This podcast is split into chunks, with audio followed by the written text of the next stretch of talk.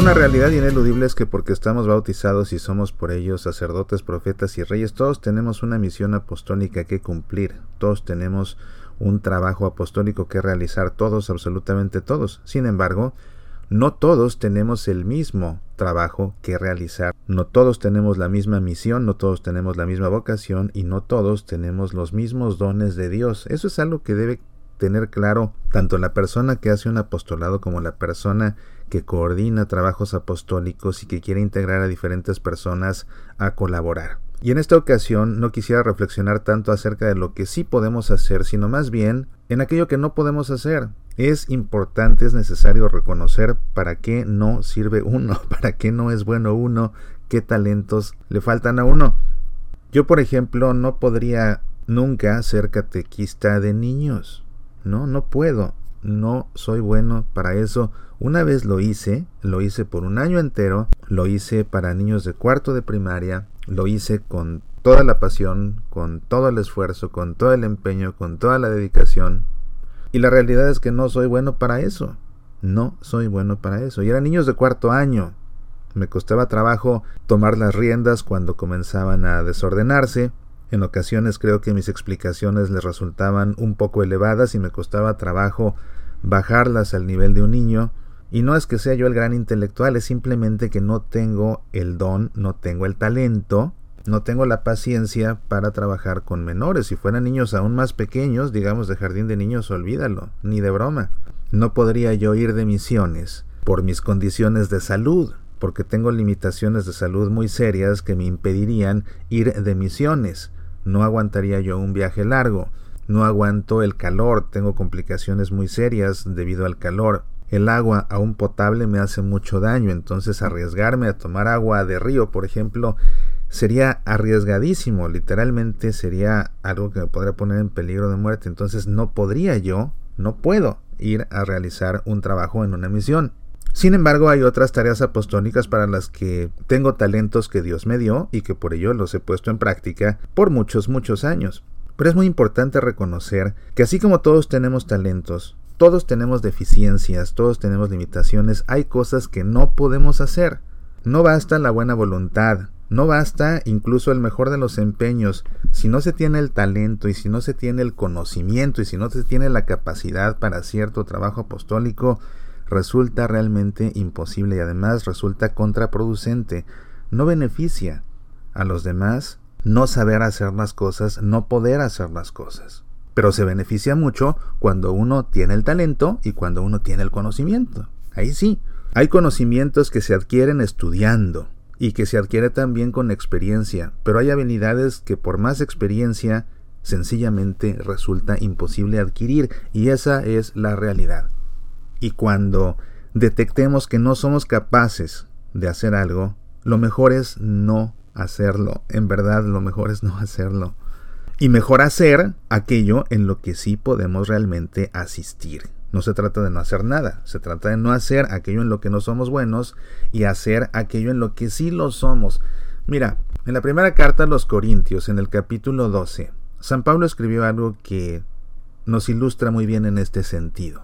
Escribió Pablo, pues por un mismo espíritu todos fuimos bautizados en un solo cuerpo ya judíos o griegos, ya esclavos o libres, y a todos se nos dio a beber el mismo espíritu. Perfecto, todos pertenecemos a un solo cuerpo, todos pertenecemos a la iglesia. Continúa Pablo. Porque el cuerpo no es un solo miembro, sino muchos. Ah, muchos miembros. Aquí ya se habla de una diversidad de capacidades, de talentos. Porque el cuerpo no es un solo miembro, sino muchos. Si el pie dijera, porque no soy mano, no soy parte del cuerpo, no por eso deja de ser parte del cuerpo. Y si el oído dijera, porque no soy ojo, no soy parte del cuerpo, no por eso deja de ser parte del cuerpo. Si todo el cuerpo fuera ojo, ¿qué sería del oído? Si todo fuera oído, ¿qué sería del olfato?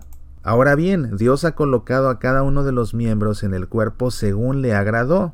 Y si todos fueran un solo miembro, ¿qué sería del cuerpo? Sin embargo, hay muchos miembros, pero un solo cuerpo. Y el ojo no puede decir a la mano no te necesito, ni tampoco la cabeza a los pies, no los necesito. Por el contrario, la verdad es que los miembros del cuerpo, que parecen ser los más débiles, son los más necesarios. Y las partes del cuerpo que estimamos menos honrosas, a estas las vestimos con más honra, de manera que las partes que consideramos más íntimas reciben un trato más honroso, ya que nuestras partes presentables no lo necesitan. Mas así formó Dios el cuerpo, dando mayor honra a la parte que carecía de ella, a fin de que en el cuerpo no haya división, sino que los miembros tengan el mismo cuidado unos por otros. Y si un miembro sufre, todos los miembros sufren con él, y si un miembro es honrado, todos los miembros se regocijan con él. Ahora bien, ustedes son el cuerpo de Cristo y cada uno individualmente un miembro de él.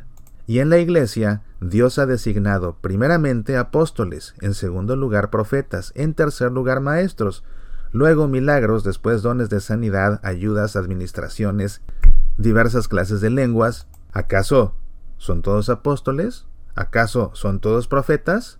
¿Acaso son todos maestros? ¿Acaso son todos obradores de milagros?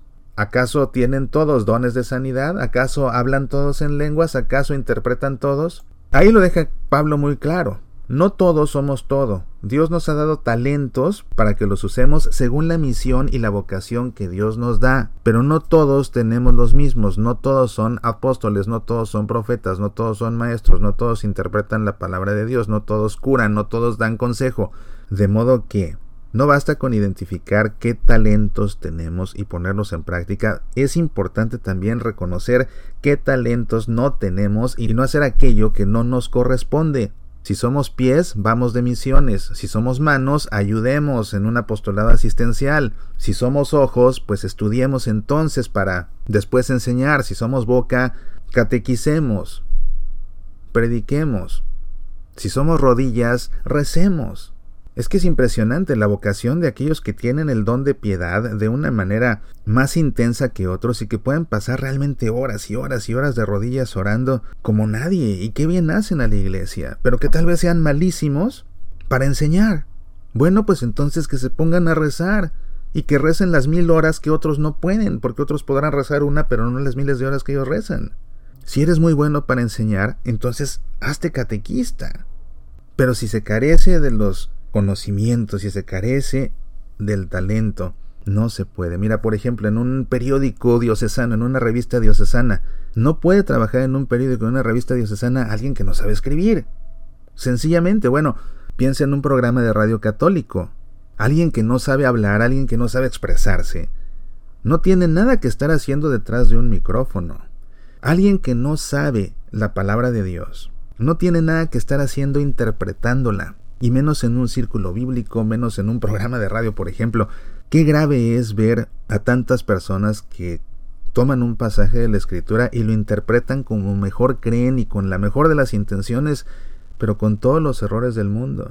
Porque para interpretar la escritura se tiene que saber tanto de la escritura. No solamente conocer los textos, sino conocer los géneros literarios, conocer los contextos en los que fueron escritos, conocer cómo hay textos que dependen de otros, conocer los términos originales en griego, en hebreo. Hay tantas cosas que son necesarias para poder interpretar la palabra de Dios.